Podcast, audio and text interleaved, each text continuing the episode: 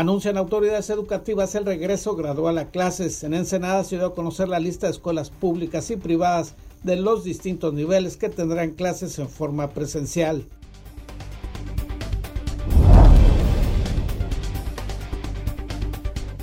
A unos días de iniciar el ciclo escolar existe desinformación y confusión en torno al regreso a clases, pues las autoridades educativas no han entregado a los colegios particulares cuáles serían los protocolos para el próximo ciclo lectivo, señalaron directivos de colegios particulares.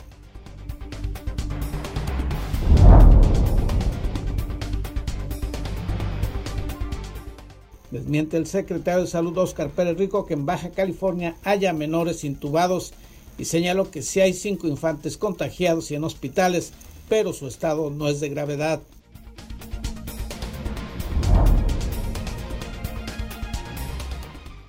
Capturan en Mexicali a los presuntos agresores de un abogado mexicalense. Intentaron asesinarlo la semana pasada y la víctima logró sobrevivir al atentado.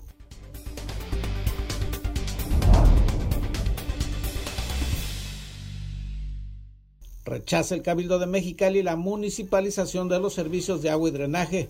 Por mayoría los integrantes de ese órgano de edilicio rechazaron que el gobierno municipal se haga cargo de dichos servicios.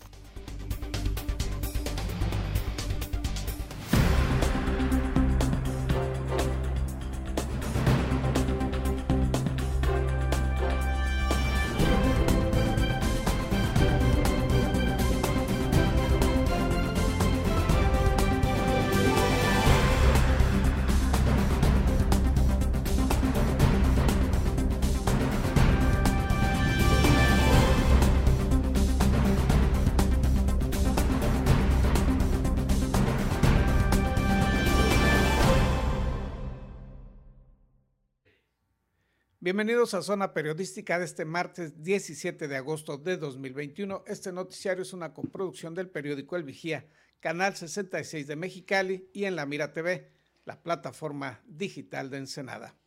El encargado de la Secretaría de Educación Pública en el Estado anunció ayer cuáles serán las escuelas públicas y privadas que tendrán regreso a las aulas presencial. Esto al inicio del ciclo lectivo. David Amos nos informa al respecto. Hoy la Secretaría de Educación de Baja California dio a conocer las escuelas que regresarán a clases presenciales en la primera y segunda semana, del 30 de agosto al 24 de septiembre de este año, señalando los acuerdos para el regreso seguro a clases. En este momento vamos a declarar la estrategia para la apertura de los centros educativos de manera ordenada, escalonada, bajo las siguientes sugerencias del sector salud, que es el que lleva la pauta de cómo debe de abrirse las escuelas, el número de escuelas en función del control que se debe tener de cada una de ellas. Por nivel educativo, en el nivel básico, dos públicas, dos privadas, en el nivel medio superior, una pública y una privada, en el nivel superior, una pública y una privada. Hemos determinado ser equitativos en la apertura de todos los centros educativos. El encargado de despacho de la Secretaría de Educación, Gerardo Arturo Solís Benavides, informó que son 96 escuelas, entre públicas y privadas, de educación básica, media superior y superior, seleccionadas para tener un regreso presencial a clases la primera semana y segunda semana del proyecto de reapertura para el ciclo escolar 2021-2022. Bajo el esquema siempre de que toda esta gran movilidad que vamos a tener puede cambiar en cualquier momento, puede variar en cualquier momento, por eso estamos monitoreados, por eso hay un escenario de monitoreo y hay la georreferenciación para conocer estrictamente en qué estamos trabajando, en qué escuela y las escuelas que se van a promover pueden estar sujetas en cualquier minuto de poder volver a una actividad presencial o no presencial en el caso de que ocurriera una incidencia. Los planteles en el municipio de Ensenada que abrirán sus puertas de manera presencial la primera semana de septiembre son el preescolar Colegio Irlandés San Patrick's, la escuela primaria Maestro Alfredo Euruchurtu, secundaria número 54 Antonio Melendres, Colegio Argentino Secundaria, las preparatorias Setmar número 11 y CETIS Ensenada, además de las universidades Xochicalco y CETIS Universidad Campus Ensenada. Solís Benavides señaló que dichos planteles educativos están sujetos en cualquier momento a volver a su actividad no presencial.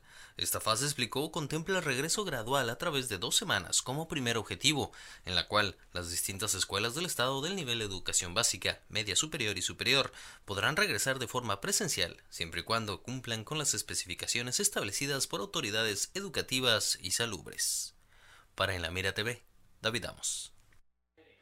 Por su parte, directivos de colegios particulares señalaron la mañana de ayer que todavía no se les había dado la suficiente información y protocolos para el reinicio de clases en forma presencial. Esto fue lo que señalaron. A unos días del inicio del ciclo escolar existe desinformación y confusión en torno al regreso a clases, pues hasta el momento las autoridades educativas no han podido entregar a los colegios particulares cuáles serían los protocolos y reglas para el próximo ciclo lectivo en las escuelas particulares que por cierto hasta la fecha no nos han dado protocolo oficial de educación básica. Eh, ahora ya hay otra mesa de trabajo con otros encargados. Entonces, eh, son datos, ¿sí? Sin, ninguna crítica constructiva ni nada, este, ningún adjetivo, simplemente son datos que pudiera explicar por qué alguien escogió 8 y no 7, ¿sí? ¿Por qué cada lunes? ¿Por qué 12 lunes? Everardo Basilio Adame, coordinador de la Asociación Estatal de Escuelas Particulares, y Alejandra Gutiérrez Castro, vicepresidenta de esa asociación en Ensenada, coincidieron en señalar lo anterior al participar en la sesión semanal del grupo Madrugadores de este municipio. Basilio Adame dijo que no se sabe aún cuáles serán los protocolos para los distintos niveles educativos. Se desconoce igualmente cuáles serían las medidas de prevención en las escuelas públicas o privadas y cuál sería el criterio para seleccionar ¿cuáles serían las primeras escuelas en abrir? El consenso, hasta donde hemos visto, es que la mitad de padres de familia sí quieren regresar a clases y la otra mitad quieren esperarse todavía probablemente hasta que haya alguna vacuna, ¿no? O que pase esta tercera ola que, puede ir iniciando. Entonces, nuestra postura como escuelas particulares es eh, ya, inclusive ya le estamos cambiando, no es el regreso presencial, sino es el regreso híbrido o semipresencial. ¿Qué quiere decir esto? Aquellos padres de familia que necesitan regresar, bueno, les damos el servicio, pero aquellos que no y que están en todo su derecho, tanto como nosotros, es decir, te vamos a dar el servicio en línea, no te preocupes, vamos a seguir dando el servicio.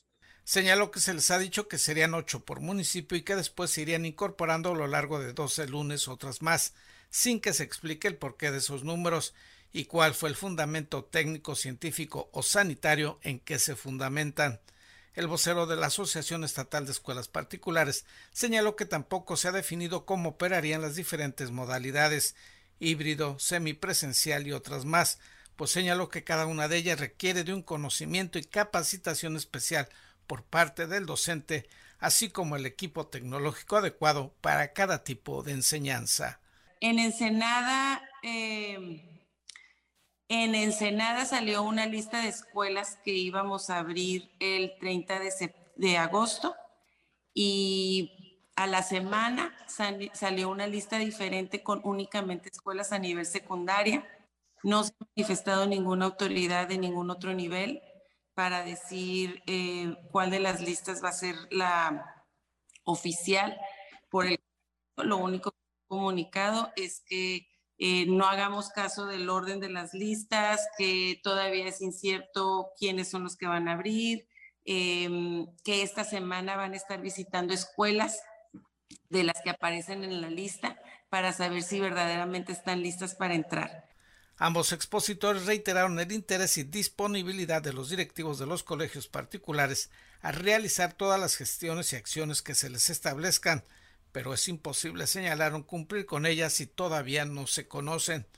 Padres de familia dijeron estar dispuestos y convencidos en el regreso a las aulas, sin embargo, otros no los consideran pertinentes y en ambos casos se tendría que buscar la manera en que se puedan atender educativamente ambas decisiones. Por eso lo importante para nosotros es que nos den el protocolo, hasta el día de hoy nos han dado información, pero no tenemos en nuestras manos, en la parte de educación básica, el protocolo oficial. El protocolo oficial que te va a decir exactamente lo que pregunta el señor Bakov, ¿no? Oye, ¿en qué están de acuerdo y qué no están de acuerdo? Pues antes de estar de acuerdo o desacuerdo, necesito ver el protocolo oficial, ¿no? Y lo que nos han dicho, ¿sí? Escuetamente es que los salones no puede haber más de 10 personas, 9 alumnos y el docente. Oye, pues, eh, ¿y por qué no por el metro cuadrado? Porque cada salón tiene dimensiones diferentes, ¿no? Eh, saber si nos van a pedir cosas que creo que no, esperemos que no, cosas diferentes en el protocolo que las escuelas públicas, debe ser la misma, ¿no? Informó para la Mira TV Gerardo Sánchez García. Cabe puntualizar que estas declaraciones que hicieron los directivos de los colegios particulares se dio la mañana de ayer lunes. Horas después, unas hora y media, dos horas después, se estaba haciendo ya el anuncio de las escuelas.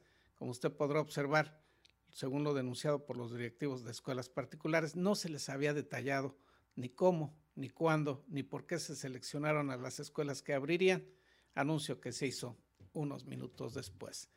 En otros asuntos, el secretario de Salud, Óscar Pérez Rico, desmintió que existan niños, niñas o adolescentes intubados a causa del COVID-19 en Baja California.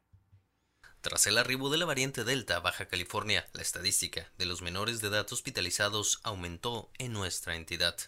El secretario de Salud Alonso Óscar Pérez Rico desmintió que hayan menores intubados, siendo que la persona más joven que está bajo esta condición oscila en el rango de edad de los 30 a 34 años.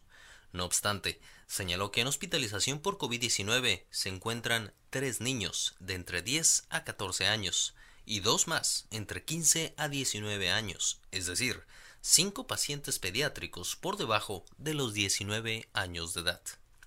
Y pacientes hospitalizados confirmados con COVID, sí, efectivamente tenemos tres niños hospitalizados de 10 a 14 años con ese diagnóstico y un, dos niños de 15 a 19 años.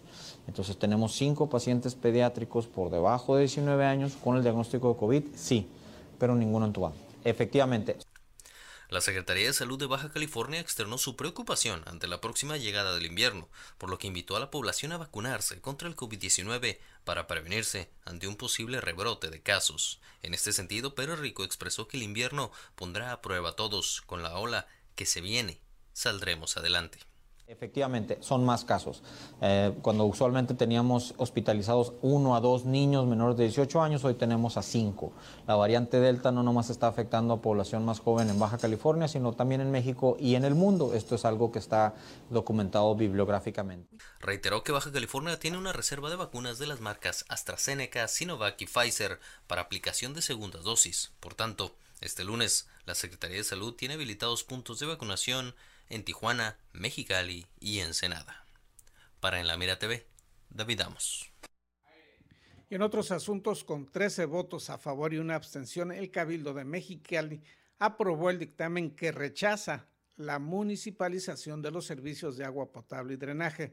En la sesión edilicia se generó una fuerte discusión, pero finalmente prevaleció los votos opositores a dicha municipalización por lo que este proceso fue rechazado y lo puntualizamos en el ayuntamiento, en el gobierno municipal mexicalense, aunque en otros tres municipios ya fueron aceptadas estos procesos de municipalización por los respectivos cabildos. Y también en información estatal, ayer rindieron protesta quienes integran el nuevo Consejo Municipal Fundacional de San Felipe está conformándose el Consejo Fundacional de San Felipe, el séptimo municipio que tendrá Baja California. Por ahora, en la presidencia de este consejo se nombró a José Luis Dañino López y se espera la toma de protesta de los concejales que tendrán como tarea principal el proceso de transición en la conformación de la nueva ciudad. En el Congreso Estatal aseguran que el proceso marcha de manera adecuada. Precisamente es la razón de la integración de esa comisión, no estar este, haciendo cálculos este, así a de pájaro, dirían en el rancho. Entonces, esa es la, intención este, de, esa, de, esa, creación, ver cómo andan las tablas de, de, valores catastrales, cómo anda el tema de la recaudación, el tema de, la, de, generar los nuevos convenios de coordinación fiscal con la federación, con el mismo estado.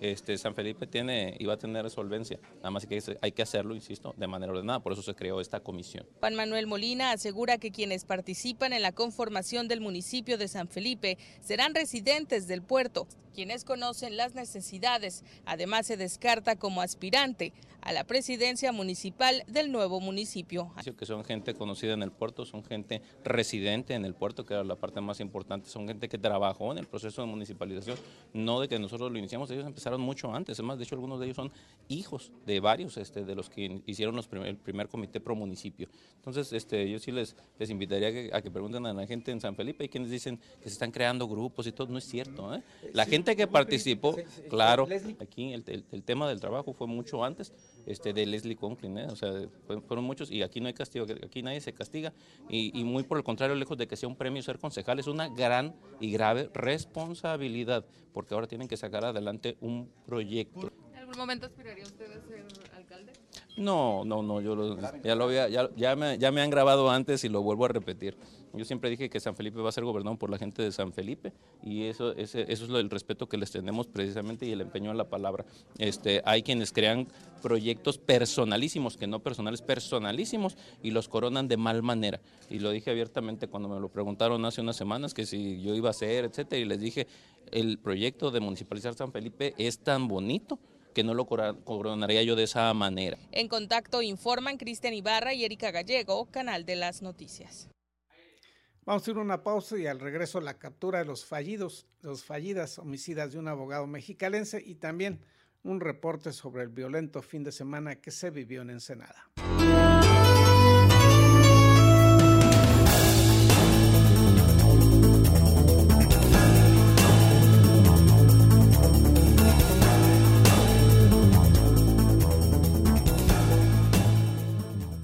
En Daymark Clínica de Ojos ofrecemos un servicio integral a cargo de profesionales expertos en la salud visual. Cuidamos la salud de tus ojos con equipo oftalmológico de última generación, cirugías, tomografías, tratamientos y servicios de óptica. Además, contamos con productos de alta calidad y como siempre, un excelente trato. Acuda a cualquiera de nuestras dos sucursales y confía en la salud de tus ojos en nuestros profesionales. Ofrecemos un amplio surtido de lentes con gran variedad de modelos y tamaños para todas las edades. Daymark, una mejor vista para una mejor vida. Conseguiste esa cita o reunión que tanto deseabas y quieres que todo salga perfecto. Sin embargo, suelen ocurrir muchas situaciones bochornosas que puedes evitar con simples soluciones.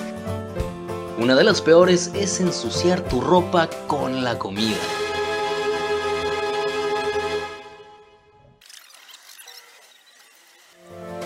No te manches, usando nuestros baberos de alta calidad y diseños únicos. Protégete con estilo, siempre tenlos contigo. Eventualmente lo vas a agradecer.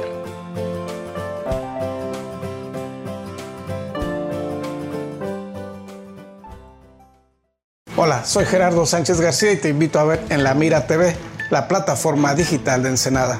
Síguenos a través de nuestras redes sociales.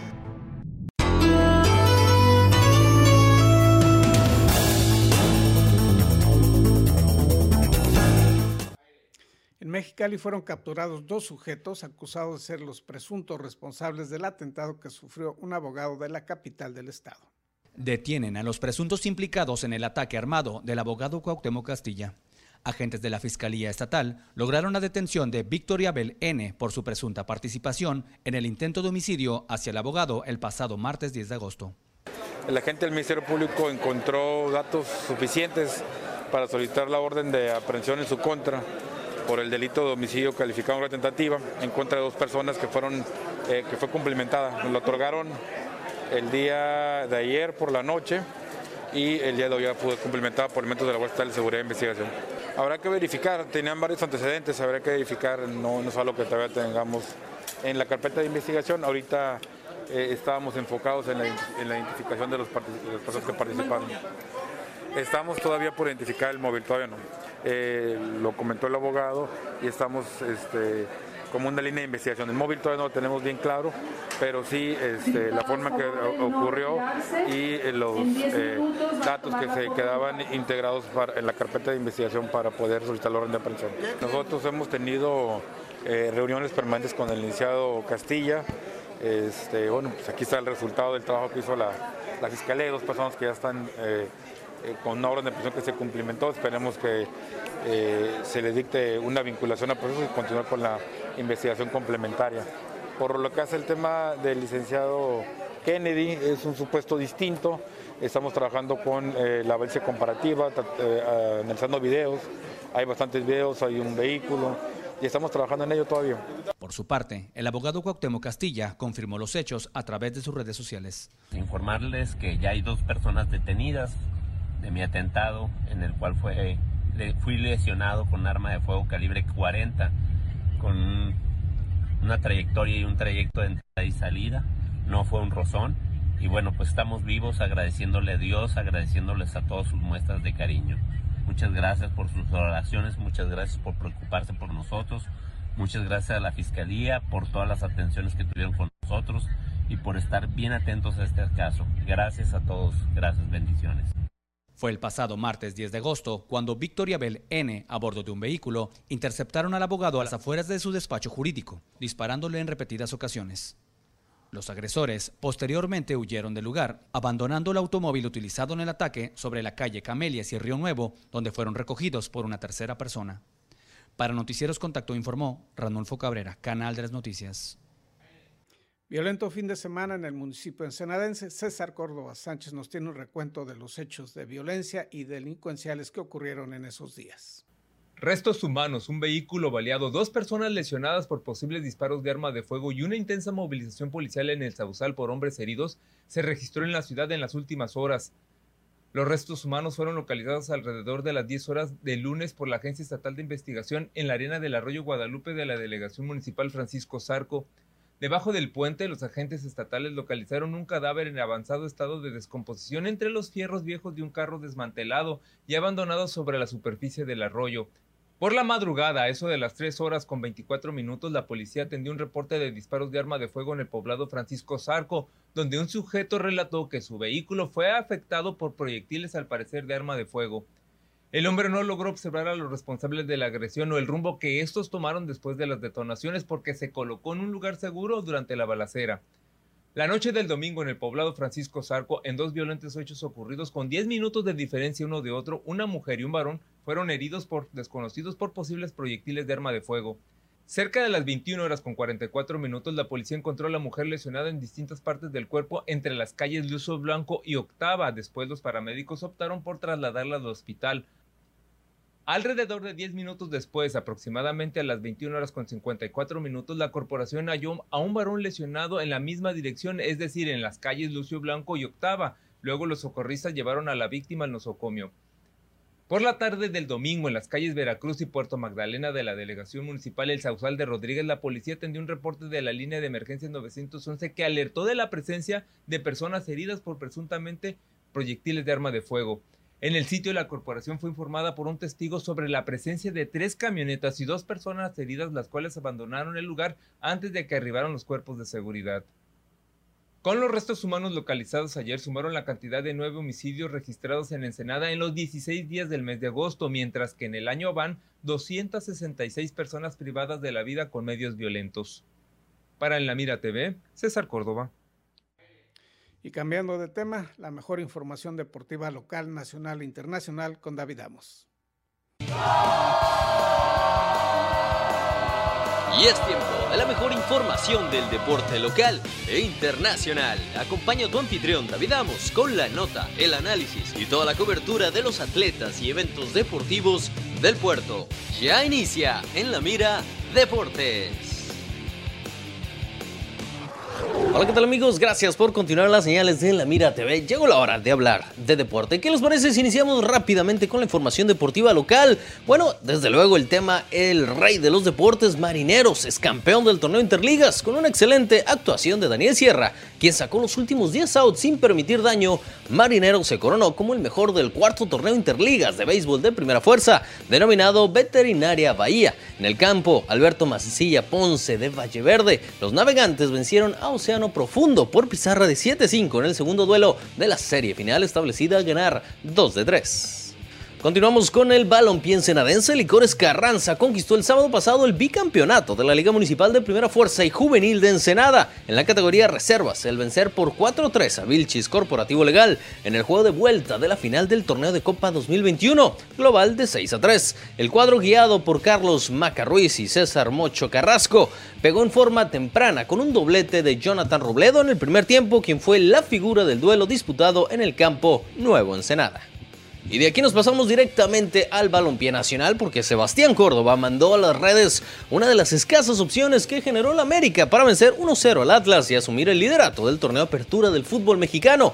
Córdoba recibió un pase filtrado de Salvador Reyes, controló de derecha y sacó un tiro rasante de pierna izquierda que se anidó en el fondo de las redes a los 77 minutos. La efectividad del América los tiene ahora en la cima del torneo con 10 puntos. Los rojinegros se estancaron ya en la sexta posición con 7 unidades después del duelo por la cuarta jornada.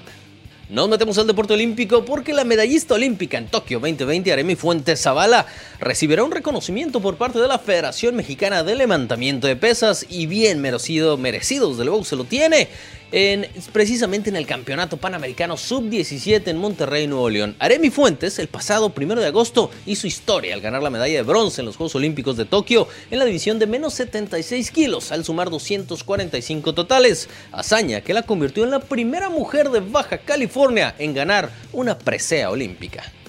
Y hablando de temas olímpicos, México es potencia sin duda alguna en el tiro con arco y lo continúa confirmando ahora en el Mundial Juvenil celebrado en Polonia. Y es que los representantes de nuestro país se llevaron tres medallas de oro en las categorías individual femenil sub-18, equipo varonil sub-12 y equipo femenil sub-21. Selene Rodríguez se llevó la prueba individual mientras que Dafne Quintero, Mariana Bernal y Astrid Alanis consiguieron el primer lugar en el sub-21. Oídos sordos, a pesar de que los deportistas mexicanos se unieron para alzar la voz y evitar que se extinguiera el Fondo para el Deporte del Alto Rendimiento, el famoso FODEPAR, tras la propuesta por la bancada de Morena, la directora de la CONADE, Ana Gabriela Guevara, no escuchó la solicitud de los atletas nacionales y acabó con el convenio. De acuerdo a un oficio publicado por Forbes México, la mandataria de la Comisión Nacional de la Cultura Física y Deporte solicitó extinguir el fideicomiso usado para pagar 1.097 becas a deportistas, incluyendo desde luego las becas vitalicias a medallistas olímpicos el pasado 26 de junio. Con esto cerramos la cápsula deportiva del día de hoy. Muchísimas gracias por su atención. Pasamos a despedir también a Gerardo Sánchez García con toda la información del puerto de Ensenada. Nos vemos también por la tarde al punto de las 7.30 de la noche a través de la Mira TV y periódico El Vigía. Mi nombre es David Amos. Fue un placer. Hasta la próxima.